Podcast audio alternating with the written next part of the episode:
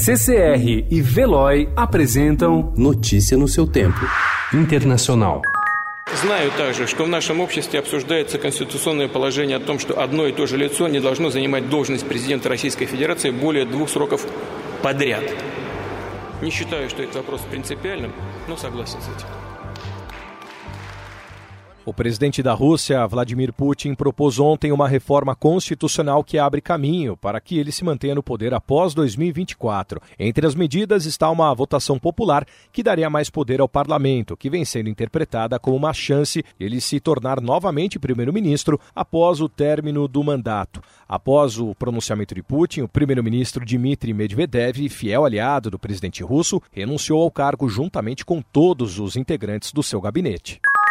As you know, on December 18th, the House of Representatives upheld its constitutional duty and voted articles of impeachment against the President of the United States, Donald Trump. And so, with that, I will sign the resolution transmitting the articles of impeachment to the Senate, which will be delivered by our managers A Câmara dos Deputados dos Estados Unidos, controlada pelos democratas, aprovou ontem o envio ao Senado de duas acusações formais de impeachment contra Donald Trump, abrindo caminho para que o julgamento político do presidente americano comece na próxima semana. Ao todo, 228 deputados votaram a favor do envio do processo ao Senado e 193 se opuseram. Trump é acusado de abuso de poder ao pressionar o presidente da Ucrânia, Volodymyr Zelensky, a investigar o rival democrata Joe Biden em troca de uma ajuda militar. Biden lidera a maioria das pesquisas presidenciais.